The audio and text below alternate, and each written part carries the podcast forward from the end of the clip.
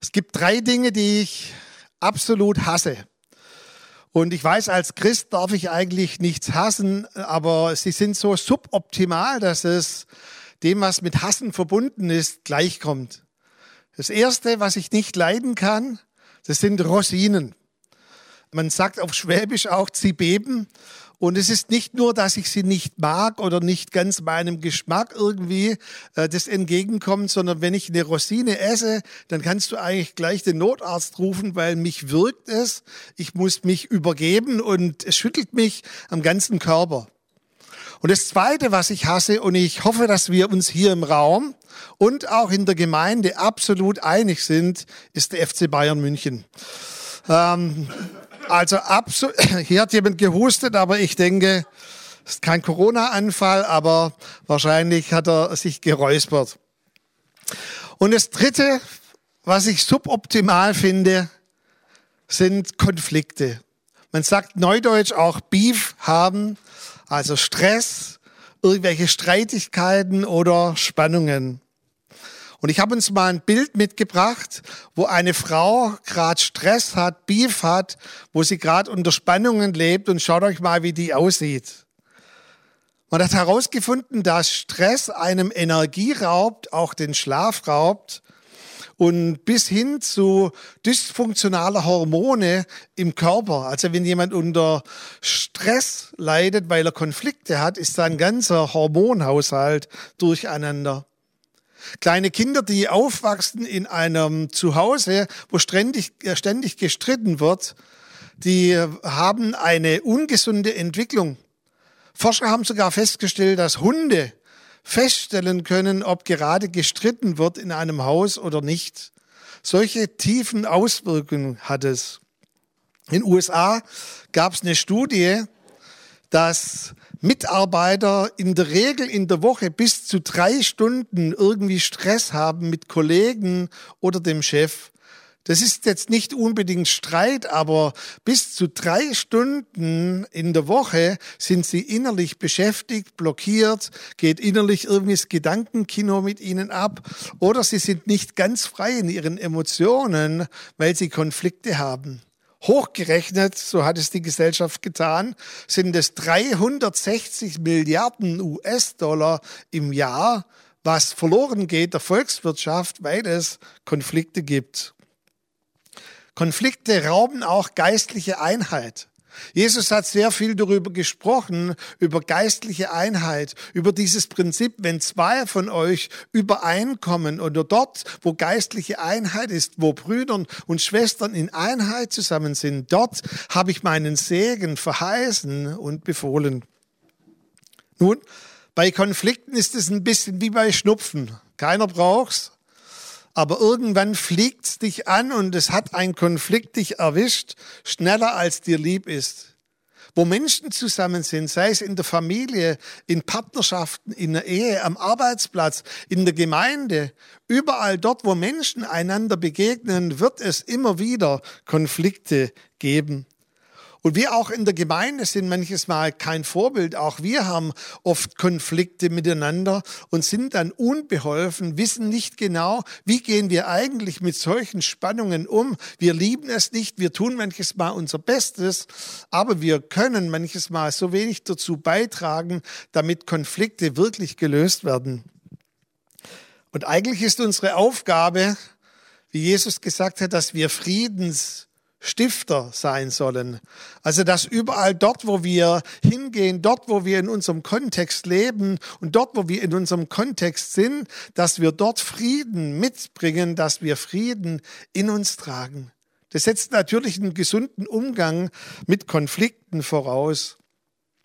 Und die Gesellschaft, von der ich uns erzählt habe, die hat sinnigerweise den Namen Peace Building Association, also friedensbildende äh, Association Einrichtung. Und die hat gesagt, es kann doch nicht sein, dass Jahr für Jahr so viele Menschen miteinander Konflikte haben.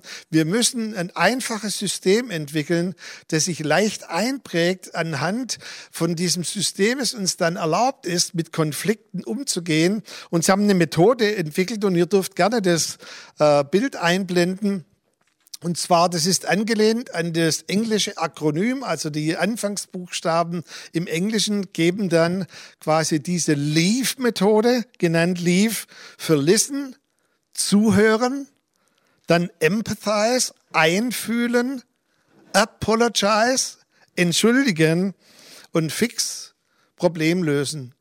Und sie haben das in tausenden Firmen etabliert, auch Mitarbeiter geschult und haben herausgefunden, dass diese sogenannte Leave-Methode ein hervorragendes Werkzeug ist, um mit Konflikten besser, gut umgehen zu können. Und wenn ihr nachher ein bisschen versteht von dieser Leave-Methode, dann seht ihr, dass es eigentlich angelehnt ist an der Bibel. Der Herausgeber ist kein Christ von dieser Methode, aber viele Sätze, die er geschrieben hat, so in seiner Methodikbeschreibung, hat er der Bibel entlehnt. Der erste Punkt ist Listen, zuhören. Nun, wenn wir zuhören wollen, dann setzt es voraus, dass wir reden. Und es sagt vielleicht der ein oder andere, das ist doch logisch. Also ähm, reden, das ist ja logisch, das, das tut man ja, um dann auch zuhören zu können. Aber so logisch und selbstverständlich ist es gar nicht. Ich komme zum Beispiel aus einer Familie, wir hatten null Streitkultur. Und ich habe das zu Hause einfach nicht gelernt. Und bei uns war es dann so, dass meine Mutter, unsere Mutter, einfach von jetzt auf nachher tagelang geschwiegen hat und nichts gesprochen hat. Du hast sie angesprochen und da war nichts. Und du hast als kleines Kind dann immer so ein schlechtes Gewissen gehabt und du wusstest ja letztendlich auch nicht, warum spricht sie denn nichts mehr. Nichts zu sprechen ist die höchste Form von Manipulation. Nichts zu sagen manipuliert deinen Gegenüber in seinen Gefühlen so tief, weil er dich vielleicht fragt, was ist, und du sagst nichts. Mm -mm, und er spürt genau, dass irgendetwas in dir abgeht. In Gefängnissen hat man herausgefunden, dass Gefangene, wenn sie in Einzelhaft sind und auch die Mitarbeiter und die Kollegen, die dann auch dort sind, wenn sie monatelang nichts sprechen, dass es die höchste Form ist von Folter. Also, wenn wir gut mit Konflikten umgehen wollen, dann sollten wir zuallererst mal eines tun. Wir sollten sprechen. Und dann aber nicht so sprechen, quasi wer am lautesten spricht, der hat recht. Ich habe einen Freund in Australien, Danny Guglielmucci, und man hört es schon im Namen, es ist ein Italiener, und der hat eine riesige Gemeinde. Und er hat mir mal erzählt, weil sie eben von der Abstammung alles Italiener sind, haben sie solche Leitertreffen gehabt, wie wir es in der Gemeinde auch haben. Und dreimal bei Leitertreffen kam die Polizei abends. Und sie haben sich gewundert, warum kommt die Polizei mitten in ein geistliches Leitertreffen hinein? Ganz einfach, sie haben miteinander gesprochen, eben in ihrer Lautstärke, wie das Italiener tun. Die haben geschrien, die haben sich gegenseitig auf die Schulter gehauen und die Nachbarn haben gedacht, da drinnen ist ein Streit. Also wir müssen nicht so reden, wie es vielleicht manche südländische Kulturen tun. Wir sollten besonnen reden, wir sollten in der Ich-Form reden, in der Ich-Botschaft, ich empfinde. Und wir sollten uns Zeit nehmen, das zu sagen, was wirklich auch in uns abgeht und was in uns sich bewegt. Es gibt ein Sprichwort, Reden ist Silber, Schweigen ist Gold. Da haben einige vielleicht von euch schon mal angefangen zu suchen, wo steht es in der Bibel? Das muss doch in den Sprüchen stehen. Das steht nicht in der Bibel. Es gibt auch Sprichworte, die nicht in der Bibel stehen, die cool sind. Das Sprichwort ist aus der Antike, wahrscheinlich aus dem arabischen Raum. Und es sagt so viel wie nachher auch im ersten, äh, im Jakobus 1, Vers 19. Dort heißt es, ein jeder Mensch sei schnell zum Hören. Also sei rasch zum Hören, langsam zum Reden und noch langsamer zum Zorn. Es heißt aktives Zuhören, auch mal ein Nachfragen, habe ich dich jetzt richtig verstanden? Oder darf ich noch mal an der einen Stelle nachfragen? Da war es mir nicht ganz klar, was du eigentlich damit gemeint hast. Das zweite, empathize heißt einfühlen sich in jemanden hinein zu versetzen oder in seine innere Gefühls- und Gedankenwelt zumindest versuchen, einfühlen zu können. Ich möchte an der Stelle gleich sagen und auch jedem die Illusion nehmen.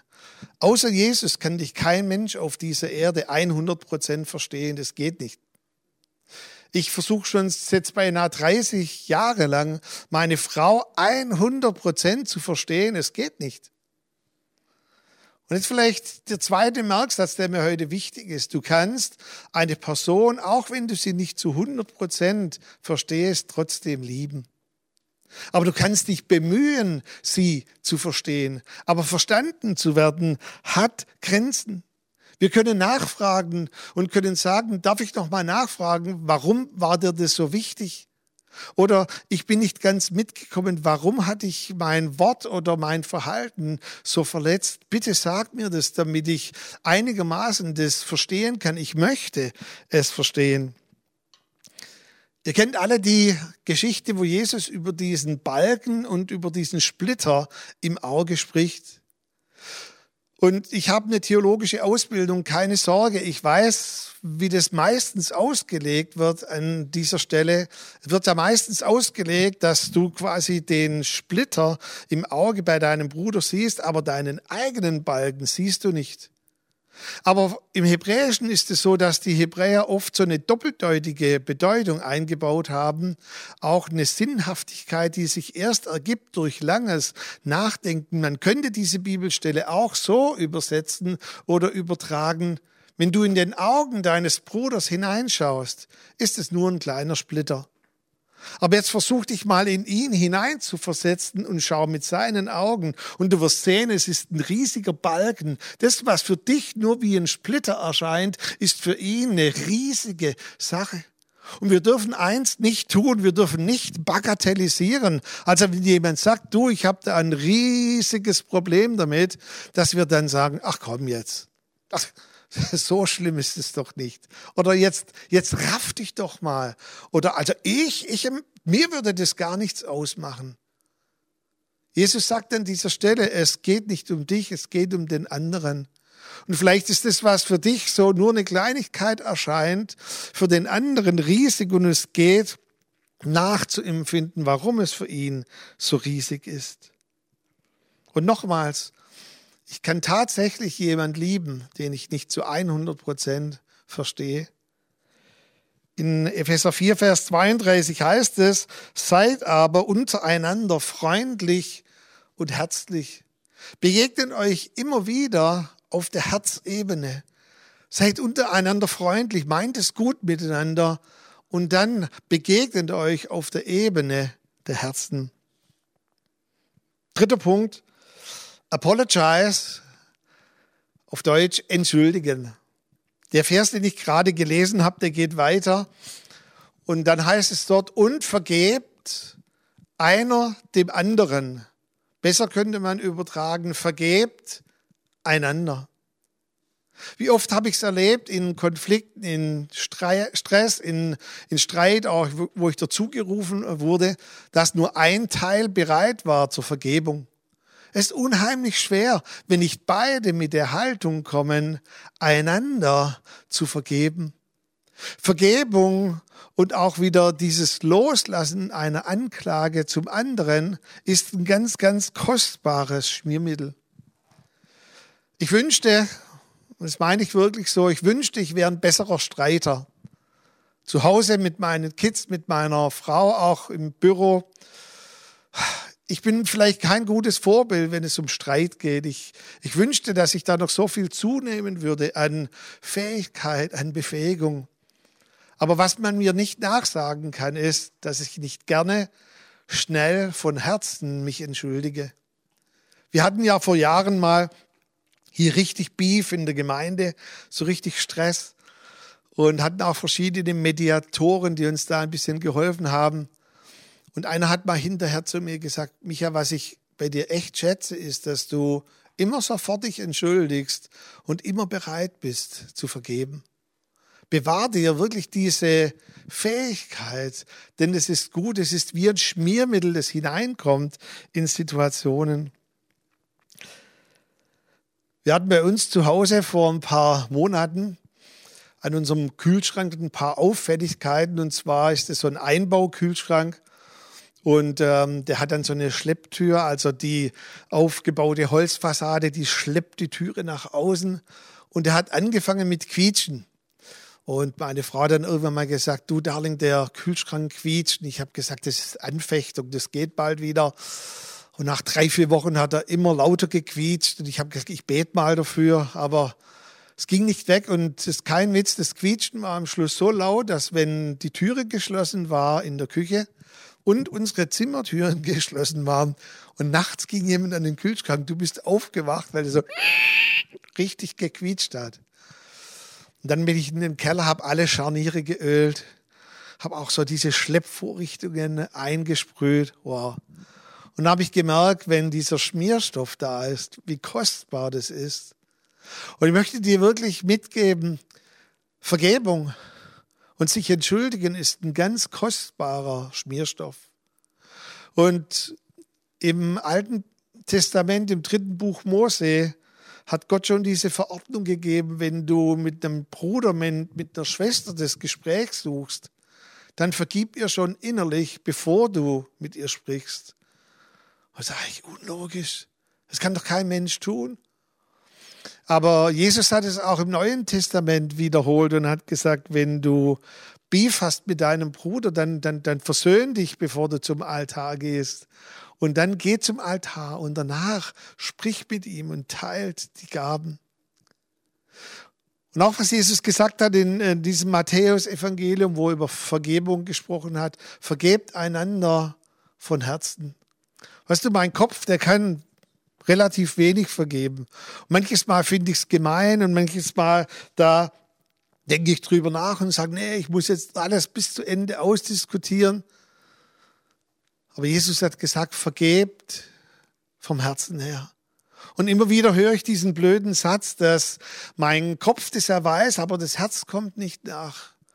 Ich möchte dir sagen, heute Morgen, das stimmt von der Bibel so gar nicht.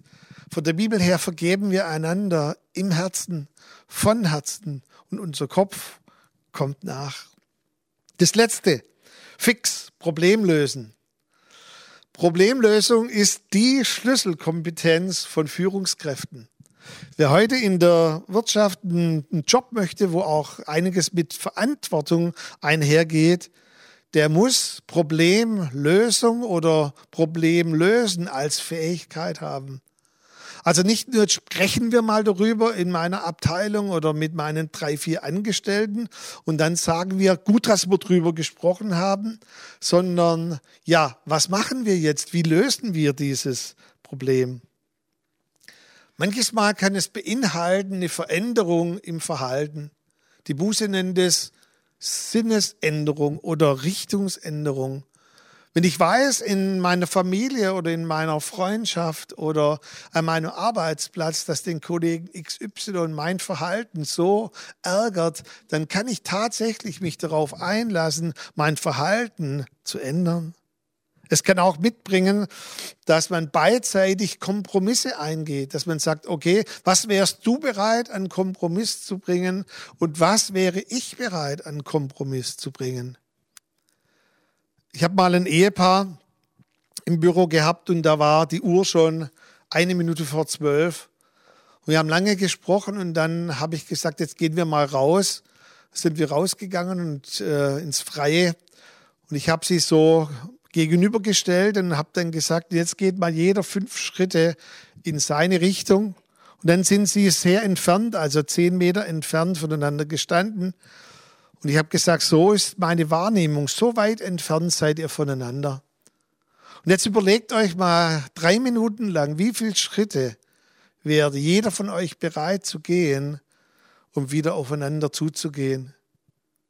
Zu meinem großen Erstaunen und Entsetzen und zum großen Erstaunen und Entsetzen der Frau blieb der Mann bei Null stehen, während sie drei, vier Schritte getan hat. Und ich habe gefragt, ist es dein Ernst? Dann hat er sogar gesagt, nee, eigentlich müsste sie noch mal einen Schritt tun. Und ich habe gesagt, und du möchtest null Schritte tun? Ja. Und ich habe gesagt, aber wenigstens einer vielleicht. Nee, er bleibt bei null stehen. Ich konnte nicht mehr viel für sie tun. Sie sind heute auch getrennt voneinander. Wisst ihr, Kompromisse aufeinander zugehen, zusammen, weil ich doch den anderen so liebe, bin ich bereit, dass ich auch Kompromisse eingehen. Vielleicht, wenn es auch nicht 100 Prozent dem entspricht, was ich absolut liebe. Ich gehe Kompromisse ein. Oder letzte Möglichkeit, dass man sagt, we agree to disagree. Also wir kommen überein, dass wir nicht übereinkommen. Und da tun sich Christen unheimlich schwer damit, das auch mal stehen lassen zu können. Man, man lässt da den anderen nicht im Regen stehen, sondern einfach bei seiner Meinung stehen. Und wenn man sagt, okay, dann, dann behalte du deine Meinung, ich behalte meine Meinung, das kann sogar kostbar sein für Beziehungen, wenn man dann sagt, weißt du, bevor wir uns noch länger streiten, behalten wir diesen Wert, dass wir einander lieben, wir achten den höher, als dass wir immer gleicher Meinung sein müssen. Und immer nur gleicher Meinung sein zu können, dass das die höchste Form ist von Einheit, dann manches Mal kann auch we agree to disagree eine Form von Einheit sein. Die Leaf-Methode, und ihr dürft nochmal das letzte Bild einblenden. Ihr seht nochmal die Zusammenfassung. Die Leaf-Methode ist eine Hilfe, wie wir mit Konflikten umgehen können. Aber ich möchte dir zusprechen heute Morgen, die beste, die allerbeste Hilfe ist der Heilige Geist. Der Heilige Geist ist der uns zur Hilfe herbeigerufene. Die beste Hilfe zu reden, zu, zu sprechen, zuzuhören, die beste Hilfe zu vergeben, dort wo man es vielleicht nicht packt, zu vergeben, zu sagen, Heiliger Geist, hilf mir, dass ich vergeben kann. Wenn du gerade Konflikte hast oder dich so gefühlt hast wie die Frau ganz am Anfang, so gestresst, dein Hormonhaushalt ist durcheinander, weil du Konflikte hast, dann bitte ich dich ganz herzlich, gehe die Konflikte an. Wenn du öfters mit Menschen so richtig Beef hast, dann bitte ich dich herzlich, nimm dieses Schmiermittel, das göttliche Schmiermittel an, hinein in die Beziehungen. Nimm auch die Kraft von Vergebung, die Kraft, auch sich entschuldigen zu können. Das ist wahre Größe, sich entschuldigen zu können. Und dann bitte ich dich, sei ein Friedensstifter, dort, wo Gott dir Einfluss gibt, vielleicht in deiner Nachbarschaft, in deiner Verwandtschaft, dort, wo Gott dir Einfluss gibt am Arbeitsplatz, sei ein Friedensstifter. Komm mit einer positiven Haltung, Frieden hineinzubringen. Konflikte sind wie Schnupfen, habe ich gesagt. Keiner braucht einen Schnupfen, keiner braucht Konflikte, aber sie fliegen uns an und wenn sie da sind, dann bitte ich dich ganz herzlich, dass du das Handwerkszeug, was Gott uns in seinem Wort gegeben hat, dass du dieses Handwerkzeug nimmst und dass du jemand bist, der Frieden stiftet, zuerst in dir selber und dann in anderen. Vater, ich danke dir ganz herzlich für deinen guten Heiligen Geist, dass er gekommen ist in unsere Herzen, dass er uns hilft und befähigt, bevollmächtigt, Herr. Und ich danke dir, Vater, wo vielleicht Personen jetzt sind, an ihren Bildschirmen oder die später hören, wo es in manchen Bereichen ihres Lebens quietscht, dass du kommst mit einem kostbaren Öl, dass du wirklich ihnen hilfst, dass sie Konflikte abbauen können, Konflikte lösen zu können. Und ich danke dir, Vater, dass du uns immer wieder auch die Kraft gibst, Herr, zu vergeben, zu entschuldigen, uns zu entschuldigen, Herr, auf dass Beziehungen geschmiert werden, Herr, dass wir spüren und erleben, wie eigentlich kostbar es ist, wenn wir mit anderen zusammenleben, zusammenarbeiten können, Herr. Danke auch, Vater, dass du falsche Bollwerke niederreißt, Herr, wo vielleicht man immer noch denkt, dass man immer 100 Prozent verstanden werden muss oder 100 Prozent gleicher Meinung, Herr. Vater, ich danke dir, dass deine Liebe größer ist, Herr, und dass die Liebe das verbindende Element ist. Amen.